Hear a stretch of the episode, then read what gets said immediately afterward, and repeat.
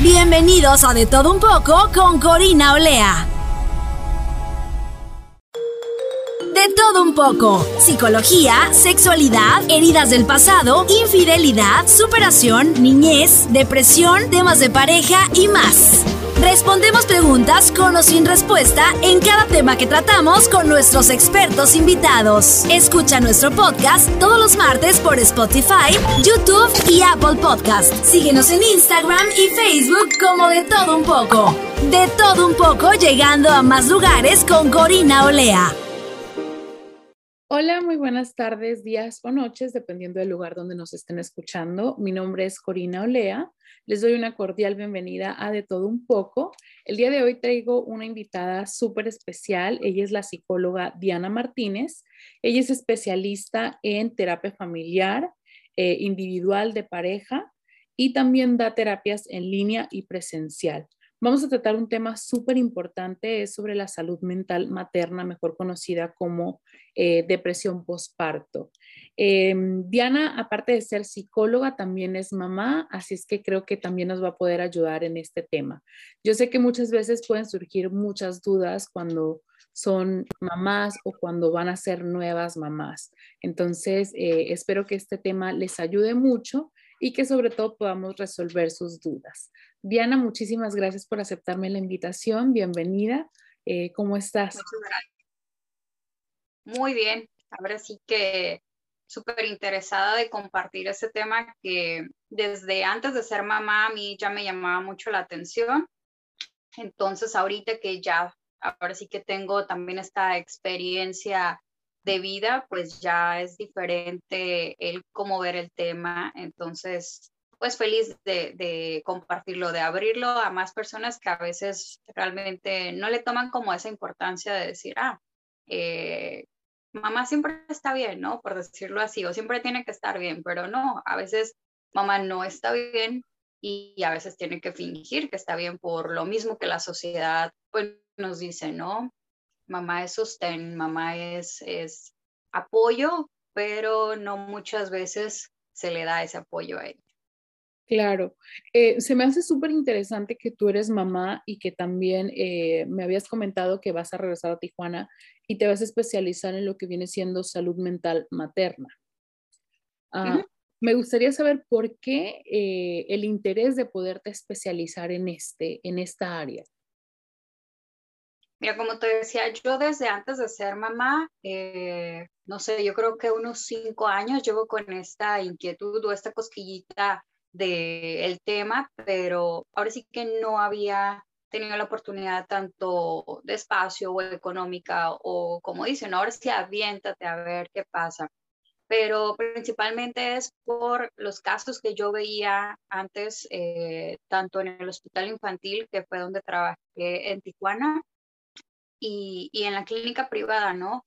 Que llegan las mamás y muchas veces realmente es la queja de es que no puedo con mis niños, es que estoy cansada, es que no puedo realmente con mi trabajo, con ser mamá, con muchas de las actividades realmente que, que una mujer lleva y más una mujer eh, que decidió ser mamá o que está por decidir ser mamá también y que entonces yo veía, bueno, eh, sí, es psicología a lo mejor general, podemos trabajar con ellas, ¿no? Y, eran bienvenidas. Y con cualquier psicólogo a lo mejor que pudiera ir también muchos temas los podían tocar, ¿no?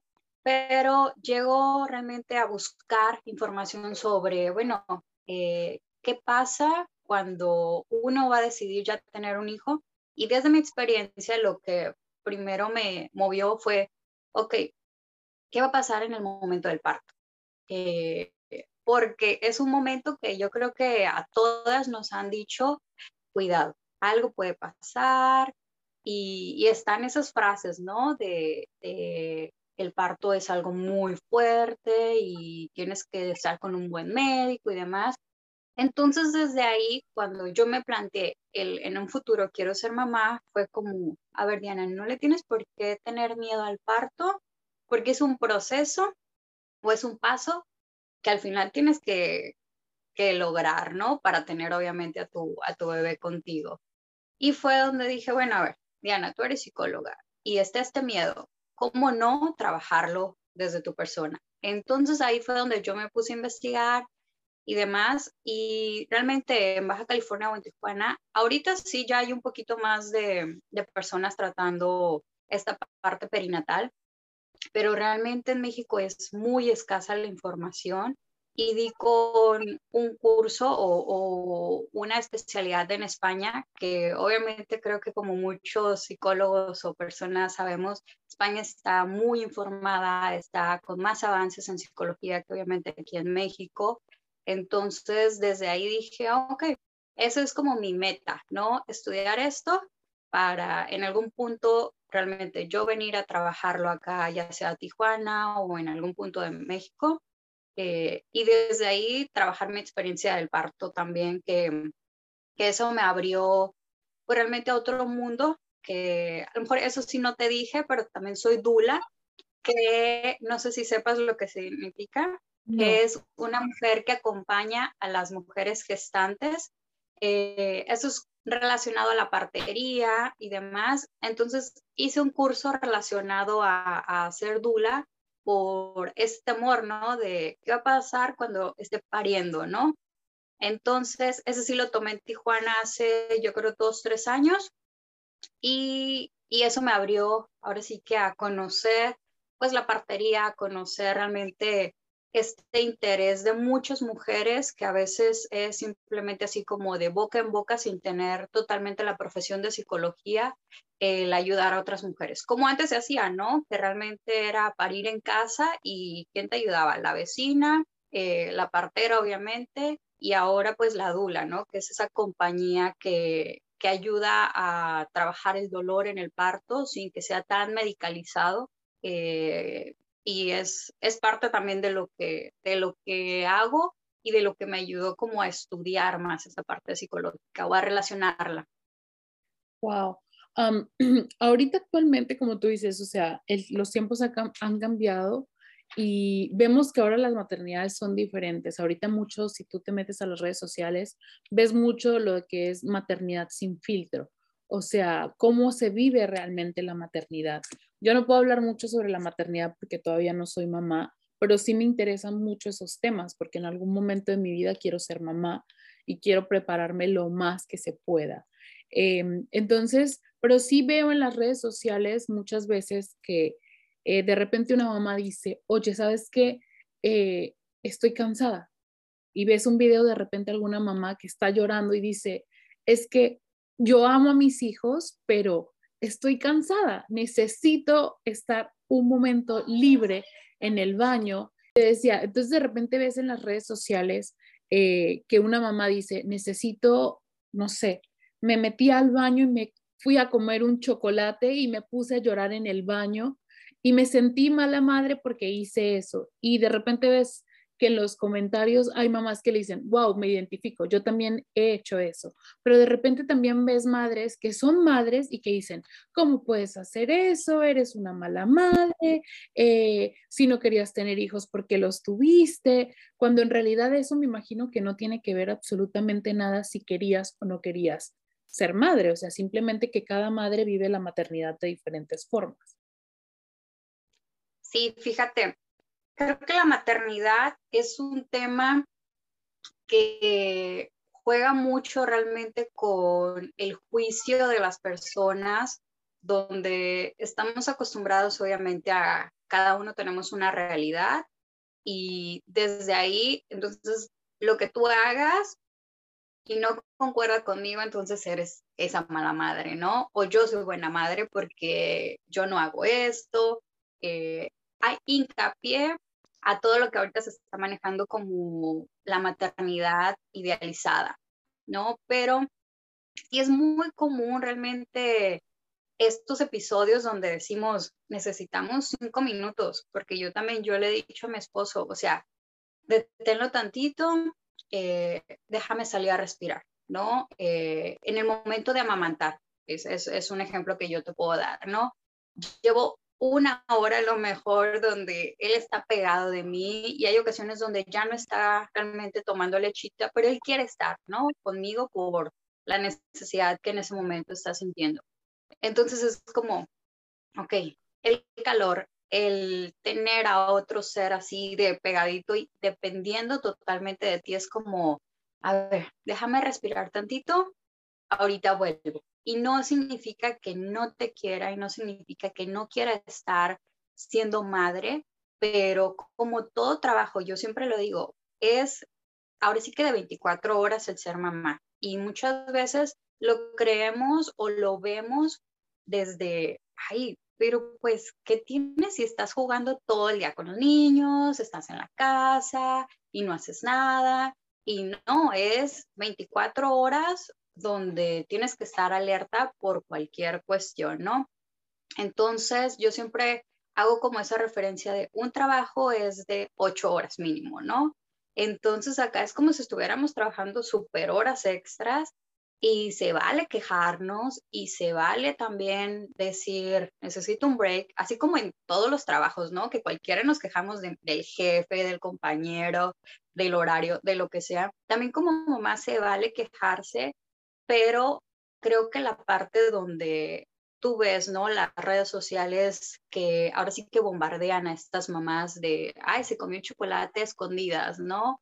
O, ay, lo dejó ahí eh, llorando un rato. Bueno, también no estamos siendo empáticos al momento de ver que, cuál es la situación de esa mamá, ¿no? No sabes cuánto tiempo lleva a lo mejor sin poderse bañar, sin dormir o sin, ahora sí que ayuda, ¿no? De, una segunda o tercera persona.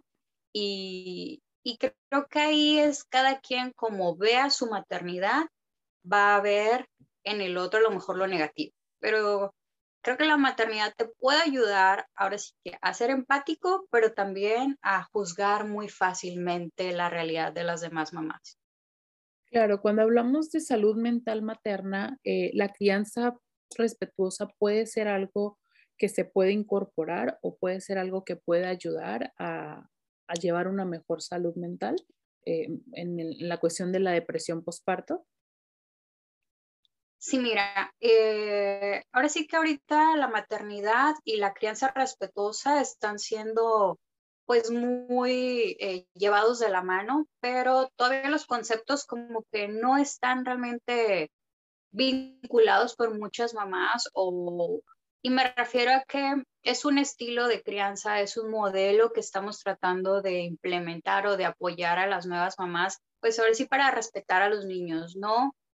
Eh, en lo que llamamos ahora sí que un mundo adultocentrista, que es yo y te estoy mandando a ti porque yo soy el adulto, yo soy el que sé, sino todo lo contrario, ¿no? El darle ese respeto al niño como cualquier humano que es, como cualquier otra persona, como a ver si las necesidades que él tenga para entonces poder mejorar también en nosotros como mamás, ¿no? El saber qué necesidades tiene nuestro niño nos va a ayudar a poder brindarle ahora sí que la necesidad y que nuestra maternidad a lo mejor pueda ser diferente.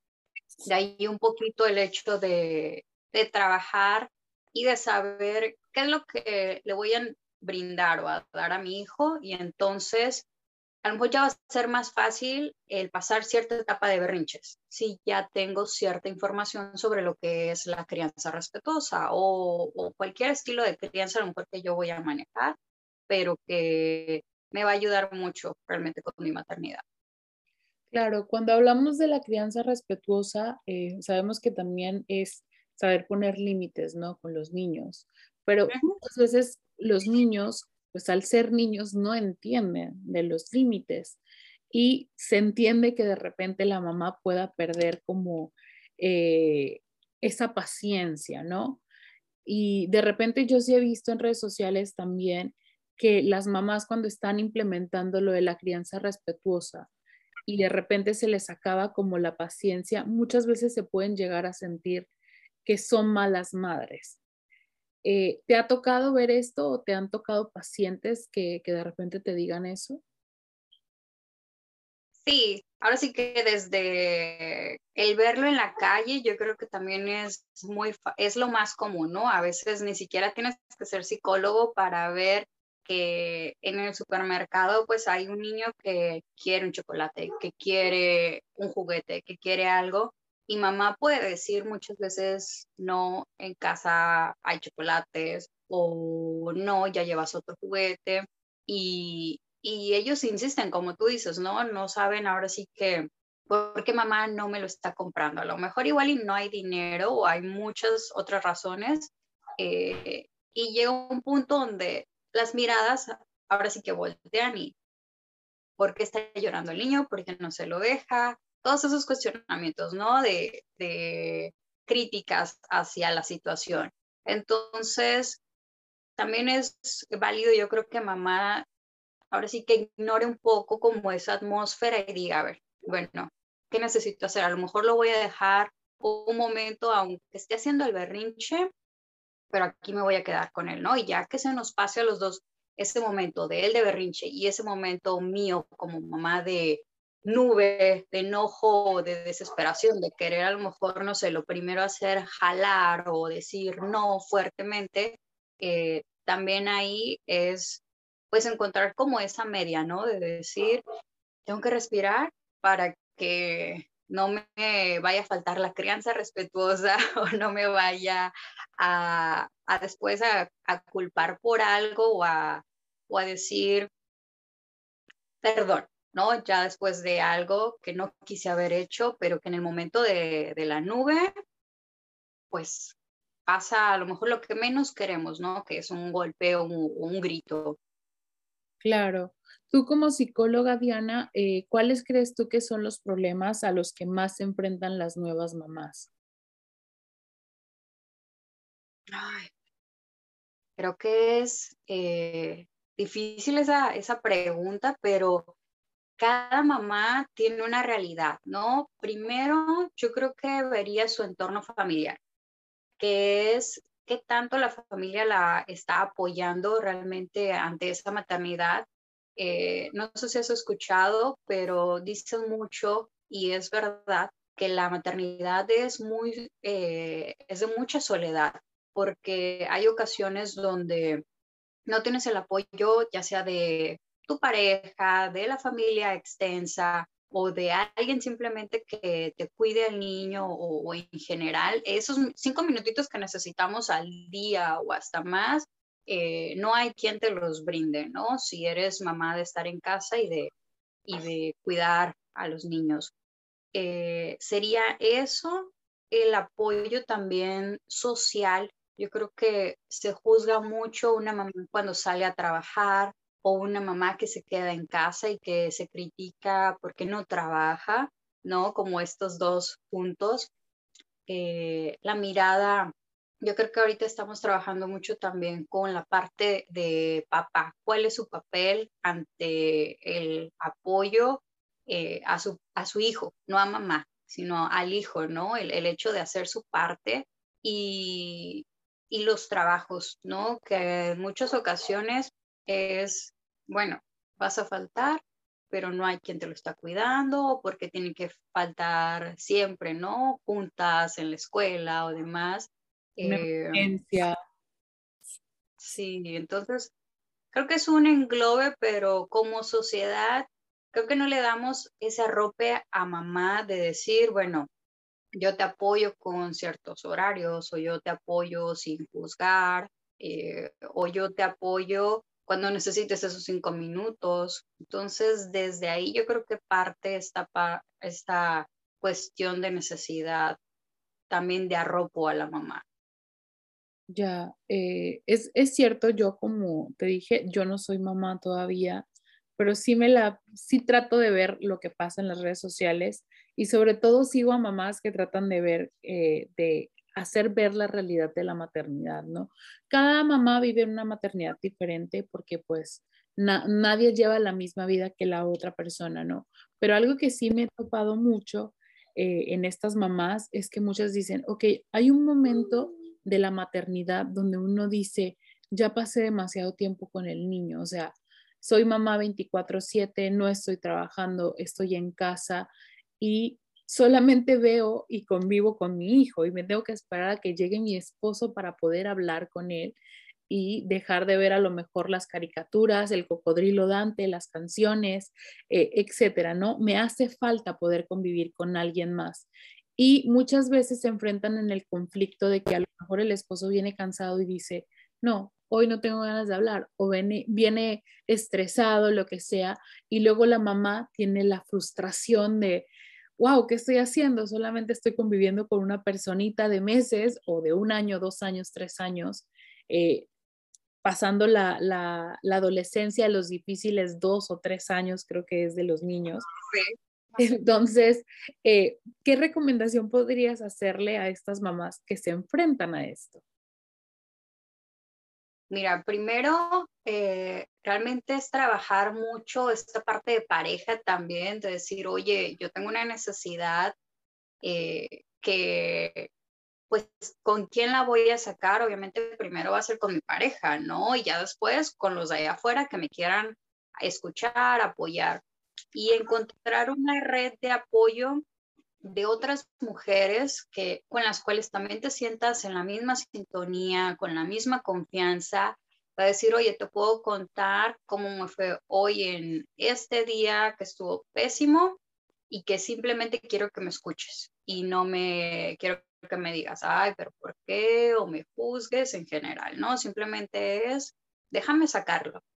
Eh, y encontrar también ese momento donde decimos, bueno, a lo mejor si no es hablar totalmente, encontrar una actividad que nos permita sacar y conectar con algo más allá afuera que todo lo relacionado a la maternidad y niños y casa y esposo. Y ahí es donde empiezan luego como estas inquietudes, ¿no? De ya necesito trabajar, ya necesito salir, pero si a veces realmente no hay esa salida rápida de, ah, ok, ya voy a salir a trabajar o alguna otra eh, actividad, eh, buscar grupos de apoyo, ya sea en Facebook o, en algunas instituciones existe, ¿no? Esta parte de, trabajar realmente con las mamás, de escucharlas y de entre ellas mismas eh, darse consejos o levantarse el ánimo de no te preocupes, ¿no? Hoy es ahora sí que un día a la vez y mañana a lo mejor y ya pasó esa frustración. Pero trabajar la pareja, ¿no? Porque al final de cuentas, cada uno está haciendo como un, trabajo en general. Papá a lo mejor el monetario y mamá el físico en casa, pero en algún punto se necesita llegar a, acuerdos y a decir, tal vez hoy vienes súper cansado, pero también mi día estuvo súper cansado, entonces, a ver, dame cinco minutos nada más. Claro y con eso ya baja como esa olla express de mamá que tenemos. Sí, tú como psicóloga y, y, ayudando a las personas en el área de la salud, ¿crees que revisar la salud mental durante el embarazo puede ayudar a que cuando se presente una depresión postparto sea más llevadera?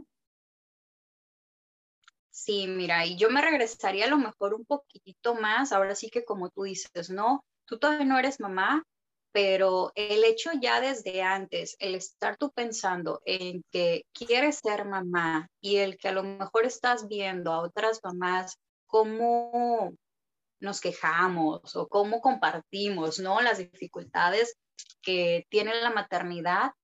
Eh, creo que desde ahí el hecho de hacer un trabajo personal ya nos va preparando para muchas cosas. Y más también si la persona ya tiene esta tendencia a sufrir a lo mejor episodios depresivos o, que se eh, autocatalogue, ¿no? Como una persona que tiende a ver las cosas negativas de, de la vida y demás, pues creo que desde ahí ya es eh, esos poquitos rojos que nos podrían decir eh, puede pasar algo más adelante. Si no está trabajada esta parte de si quiero un embarazo o me llegó así como de, ay, no quería estar embarazada, pero ahorita ya pues está aquí la situación, ¿qué hago?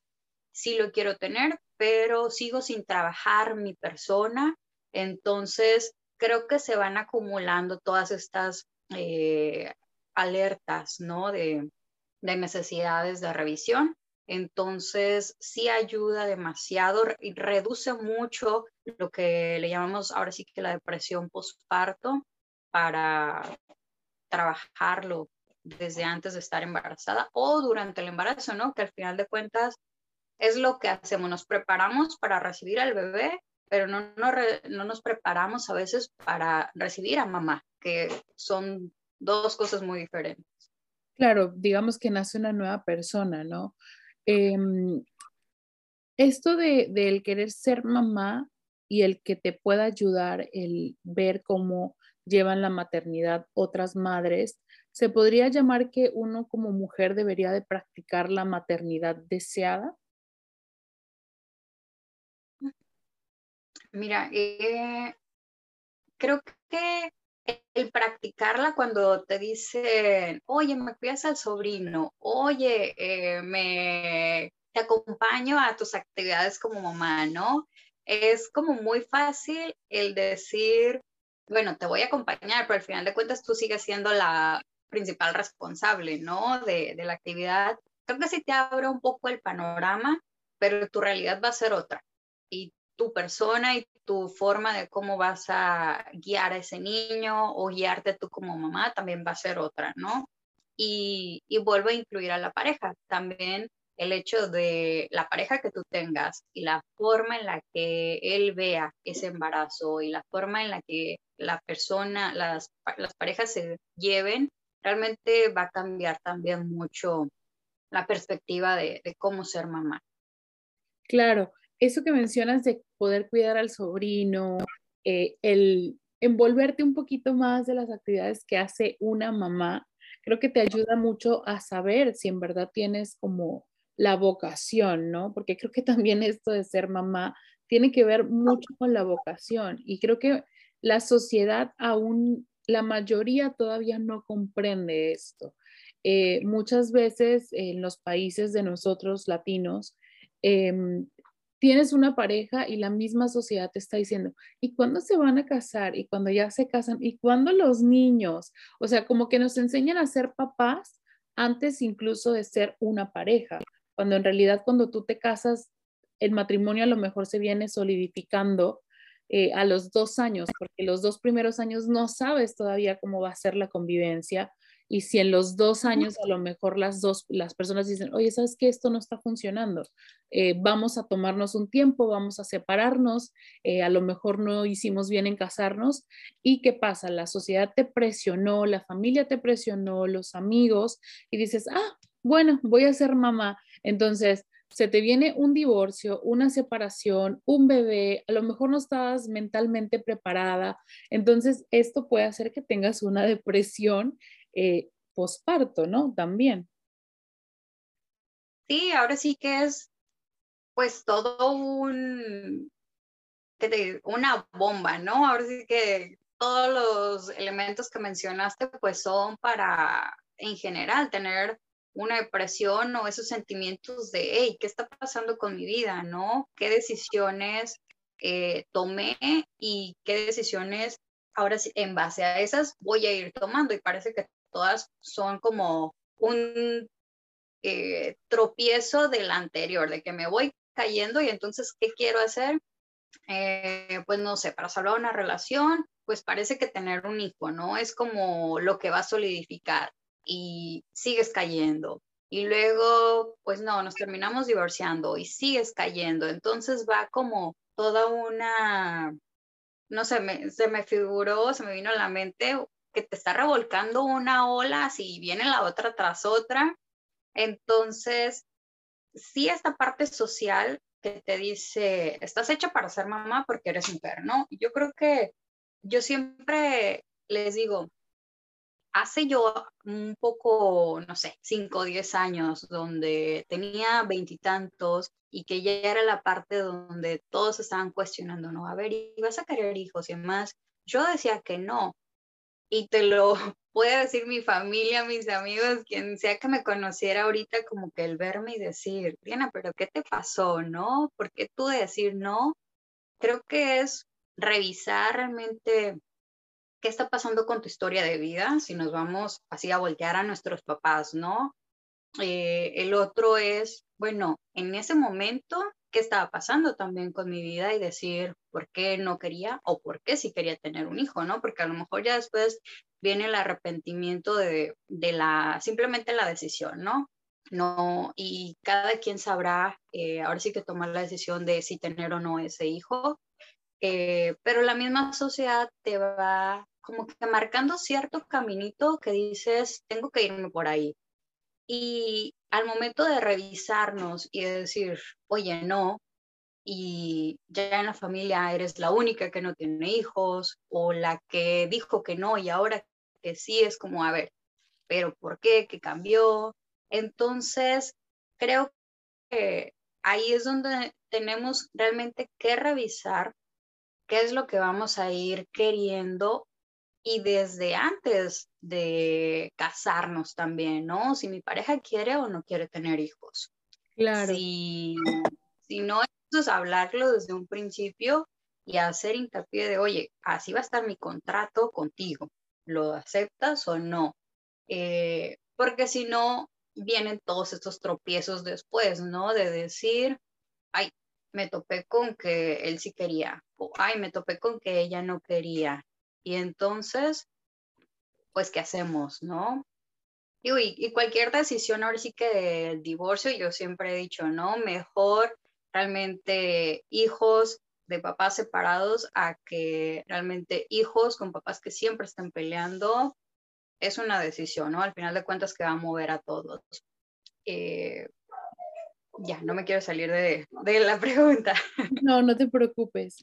Em, es súper importante eh, lo, que, lo que mencionas. Creo que eh, cuando uno ya se siente presionada y estás haciendo las cosas por presión social, ya estamos empezando mal y sabemos que probablemente eso va a terminar mal. Entonces, sí es importante que las personas que nos estén escuchando eh, no se sientan presionadas. O sea, si ustedes no tienen la vocación para ser mamás o para tener una vida en pareja, eh, etcétera, o sea, la meta de vida como mujer no es ni ser mamá, ni casarte, eh, ni ninguna de esas dos. O sea, la meta de vida como mujer es que tú hagas lo que a ti te esté haciendo feliz en ese momento. Si tú quieres ser profesionista y solamente quieres dedicarte a tener una profesión y viajar por el mundo, adelante si eso te va a hacer feliz.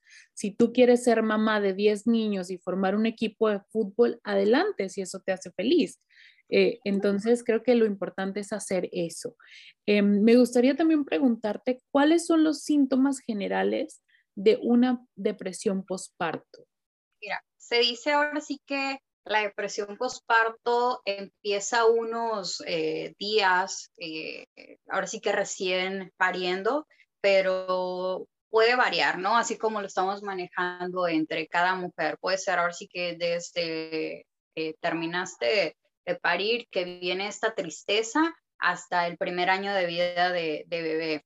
Eh, tristeza, llanto, el sentirte incapaz de poder cuidar a bebé o de cuidar de ti misma, sentirse culpable de algunas acciones o simplemente no de, lo que estás haciendo, cuestionarte comparándote con otras mamás, ¿no? También ah, de ahí viene niveles de ansiedad, eh, ¿qué más? Eh, delirios o pesadillas respecto a cómo viviste tu parto, también eso ayuda mucho a empezar con ciertos trastornos o, lo que llamamos depresión perinatal, ¿no? O depresión postparto. Claro, eh, mencionas tú que eh, alguno de los síntomas puede ser como los sueños. Entonces, cuando las mamás ya van a tener a sus hijos que están en las últimas semanas, eh, si empiezan a tener estos síntomas, sería lo mejor poder acudir con un psicólogo?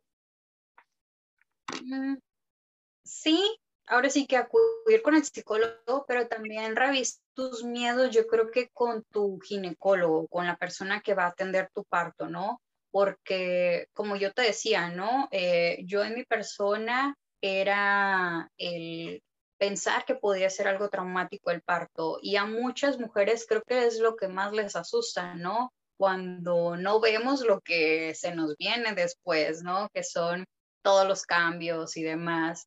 eh, es acudir con el psicólogo, yo sí lo diría, ¿no? Así como con el médico vamos cada mes o cada cierta fecha, eh, dejamos de lado nuestra salud mental y creo que también con el psicólogo deberíamos de tener eh, citas así a la par, como va lo médico, como va lo psicológico, ¿no? Porque realmente tenemos cambios, no nada más, no nada más nos va creciendo una panza y va creciendo un bebé, es todo un, ahora sí que torrente de emociones, que es desde felicidad, tristeza, a los cinco minutos ya estoy llorando, luego ya estoy contenta otra vez, o sea, son muchas cosas que el ginecólogo no lo va a revisar cuando vaya a tu cita, ¿no? O al menos en mi experiencia sí pasó, era llegaba y era, hola mamá, ¿cómo estás? O sea, ni siquiera era hola Diana, era mamá en general. Eh, y yo siempre le decía a mi esposo, pero es que, ¿por qué no se aprende mi nombre? O al menos ahí está, recibe la pitch clínica, ahí dice mi nombre, ¿por qué no me llama por mi nombre? Entonces, creo que desde ahí también es ese tacto hacia los médicos, hacia las personas que trabajan pues en esa parte desde recepción, eh, enfermería y demás, a veces preguntarnos, hoy cómo estás, y no nada más cómo te sientes, en cuanto a lo físico, ¿no? Hoy eh, se te hinchan los pies, hoy se te sigue cayendo el cabello, no, es cómo estamos en general. Y, y, ese es como mi dedo en el renglón, ¿no? De que las mujeres también le demos esa parte de importancia a lo, a lo emocional. Al final de cuentas, pues el embarazo es eso, es emociones de todo, no nada más positivas. Claro, mencionaste algo que me, me hizo recordar eh, algo Em, que dicen que cuando te conviertes en mamá, dejas de ser Diana, por ejemplo, ahora eres la mamá de Pablo, la mamá de Camila, o sea, tú llamas al consultorio médico y es, ah, sí, estoy hablando con la mamá de y dices el nombre del niño, ¿no? O sea, como que también pierdes un poco tu identidad, ¿no? Sí, y en la escuela así es. Los maestros no se aprenden tus nombres, ¿no? Eh, a mí a veces me pasaba en consulta también, que te digo que estuve en el hospital infantil y era, pues realmente mi paciente era el niño, eh, porque ahí estaba como terapeuta familiar, pero obviamente el que estaba referido era el niño, pero ya así como que ya realmente cuando ya había visto a muchos papás y ya en ese momento ya no me daba como el tiempo de rápido refrescar la memoria o, o en ese momento se me iba el nombre de papá, era mejor decir papá, no o mamá, pero siempre trataba de aprenderme los nombres, porque al final de cuentas, pues es importante darle su valor también a papá, que es en ese caso de, de la terapia familiar, pues quien nos va a hacer el 70% del trabajo, ¿no? Entonces, acá también en consulta, sí, yo voy a tener un hijo, pero yo soy tu paciente ahorita, no soy mamá, aun cuando ya voy a estar así pariendo, ¿no? Quiero que me des todavía ese valor de mi persona, de que yo soy la que está ahí sentada frente a ti y no solo la mamá de... Claro. Cuando hablamos de la depresión postparto, Diana, eh, ¿la depresión postparto se puede dar en cualquier embarazo?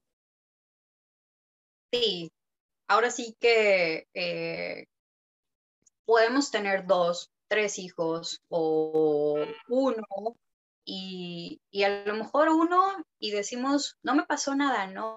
Y ahora sí que palomeo, todo estuvo bien y en el segundo me pasa algo, ¿no? Pasa lo mejor que las circunstancias cambiaron, que todo se me movió, que fue diferente obviamente al, al anterior y no significa que porque ya seamos más no nos va a tocar ahora sí que a lo mejor eh, ser parte del porcentaje de la depresión. Claro.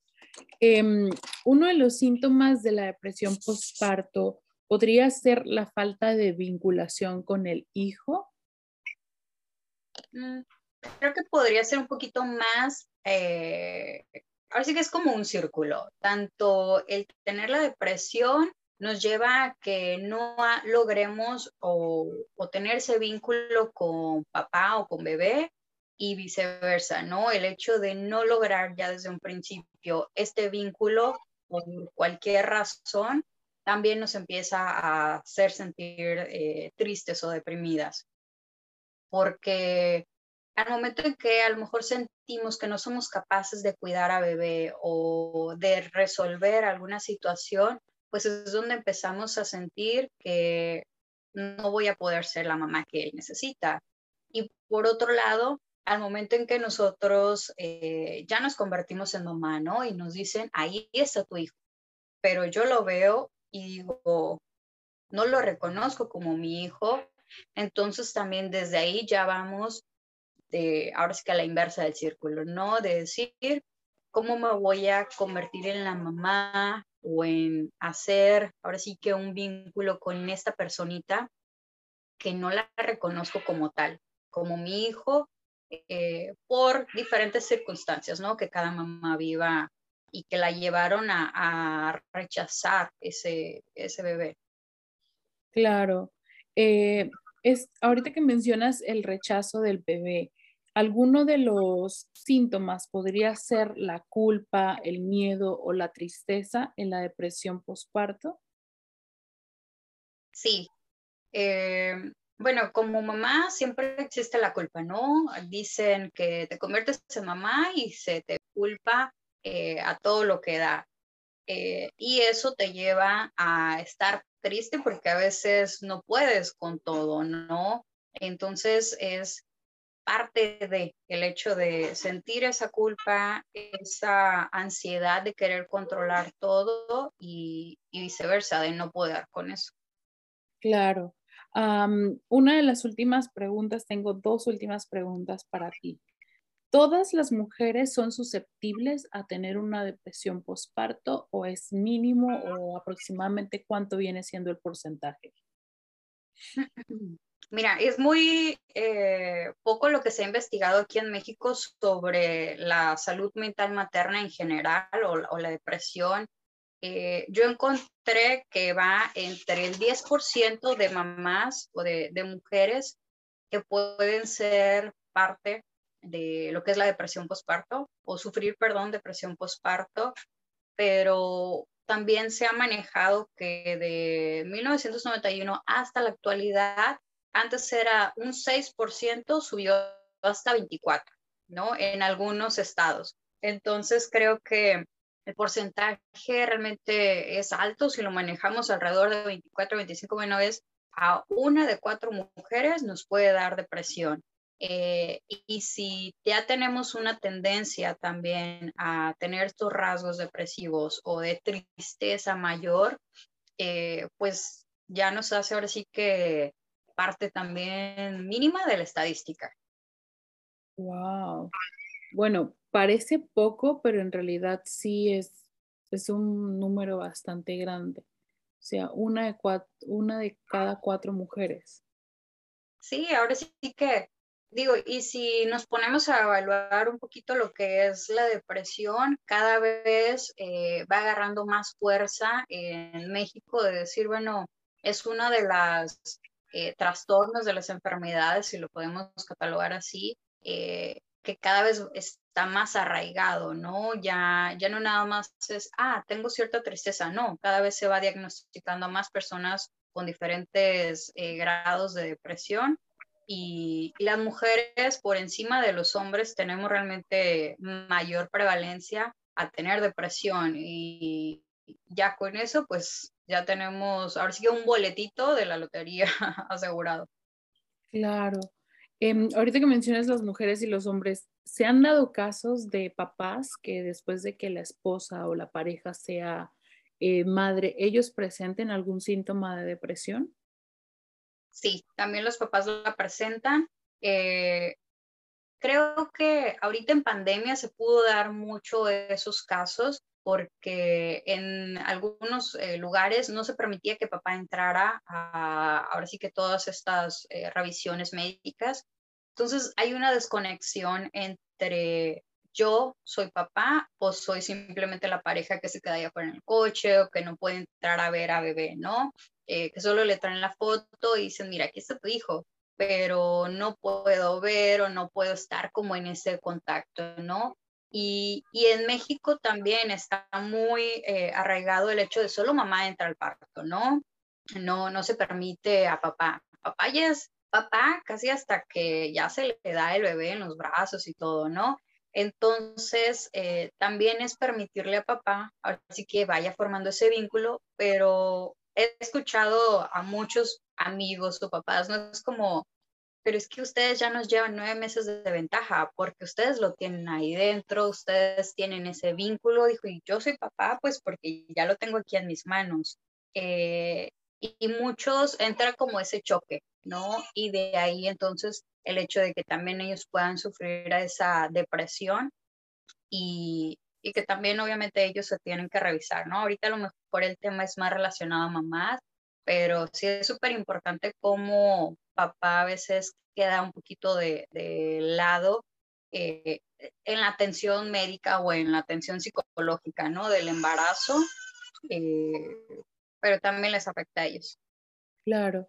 Ya por último, me gustaría, eh, Diana, que les pudieras dar algún consejo a las nuevas mamás cuando están presentando alguno de estos síntomas de los cuales hemos estado hablando o incluso a los papás, a los nuevos papás, porque también para ellos es un cambio y como bien mencionaste, eh, las mujeres llevan nueve meses de ventaja, ya se está haciendo un vínculo desde el minuto uno con el bebé. Mira, pues creo que lo primero es eh, dejar de lado lo que son las redes sociales como una realidad eh, hacia la maternidad que queremos, ¿no?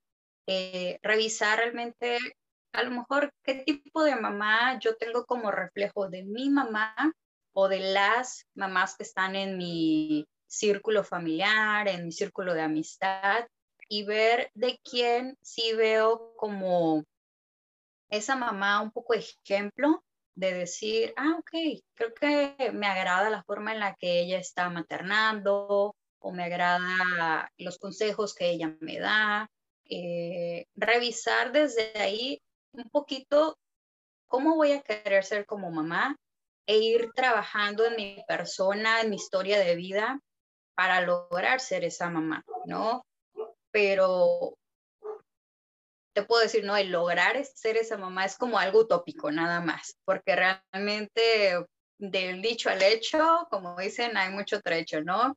Entonces es informarnos desde antes de ser mamás, ya empezar a lo mejor a investigar por qué quiero ser mamá, para qué voy a ser buena yo y para qué no. Y entonces, a ver, en esas flaquezas que tengo, con quién me puedo acercar o cómo puedo estudiar para trabajar la crianza respetuosa, mi paciencia, si tengo a lo mejor tendencia a resolver los problemas de manera agresiva o, con mi pareja, ¿no? Ya desde ahí también el revisar cómo está nuestro vínculo es eh, revisarnos y acercarnos al psicólogo principalmente, ¿no? Eh, digo, cada quien tendrá lo mejor a su persona, creencia o, o ahora sí que rama de dónde agarrarse, pero no dejar de lado que existe un profesional que nos puede ayudar con eso y que estamos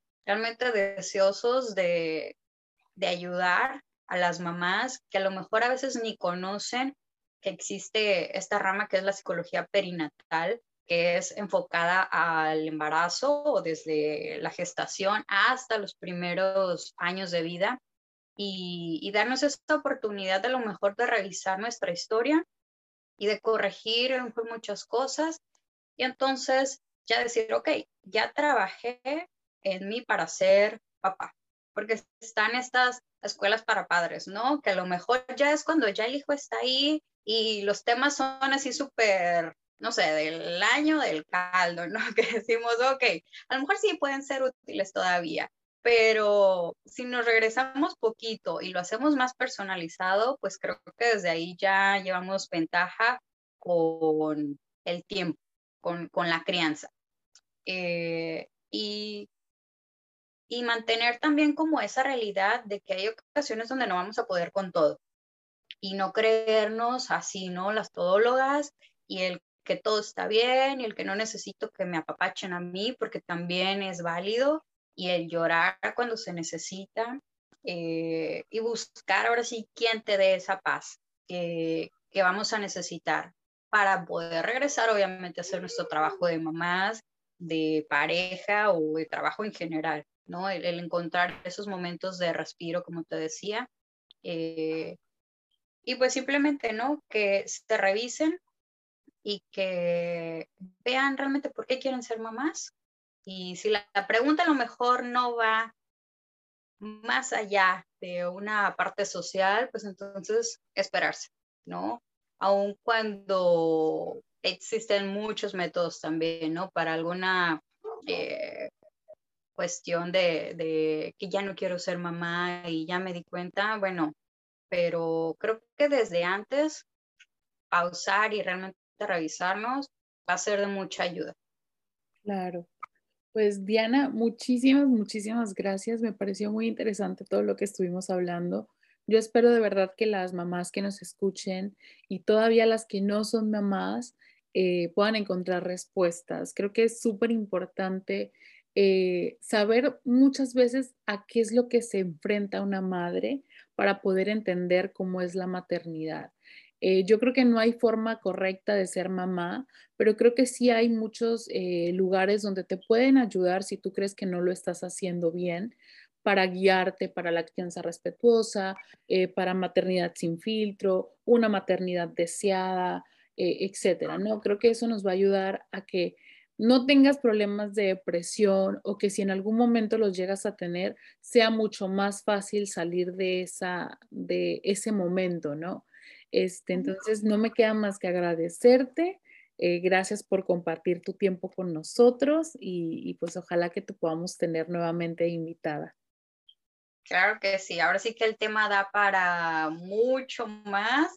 Eh, como te decía, ¿no? Hasta tocar el tema de papás también súper importante ahorita en estos tiempos, pero gracias por la oportunidad y, y sí, esperemos que muchas mujeres o ya mamás, eh, pues se atrevan a decir, ok, creo que me siento mal, eh, me voy a revisar si es que ya veo que ya van días donde la tristeza sigue y sigue y sigue, pues entonces ya no es eh, normal, ya no es común. Voy a buscar a alguien que me, que me pueda ayudar. Claro que sí. Diana, ¿quieres mencionar tus redes sociales donde te pueden encontrar para aquellas personas que quieran alguna eh, terapia en línea, ya sea para terapia familiar, de pareja o individual? Sí, pues me encuentran en Facebook o en Instagram como psicóloga Diana Martínez García. Eh, me encuentro trabajando en Tijuana. Eh, pues ahora sí que un mensaje o el agregarme simplemente y empezar a tener información de ciertos temas, aun cuando creo que desde ahí ya empieza la prevención, ya con eso es, es de ganancia para todos. Claro que sí. Para aquellos que nos estén escuchando, eh, si tienen alguna duda, yo les voy a estar dejando las redes sociales de Diana. Eh, las vamos a estar etiquetando en el Facebook y en el Instagram. Si tienen alguna pregunta eh, y no la encuentran, me la pueden mandar a mí y yo con mucho gusto se la voy a estar enviando a Diana. Ahora sí, nos despedimos. Que tengan un bonito día. No se olviden de seguirnos en nuestras redes sociales y si les gusta el tema, de compartirlos. Nos vemos en la próxima. Hasta luego. Esto fue De Todo Un poco. Nos escuchamos en el próximo podcast. De Todo Un poco con Corina Olea.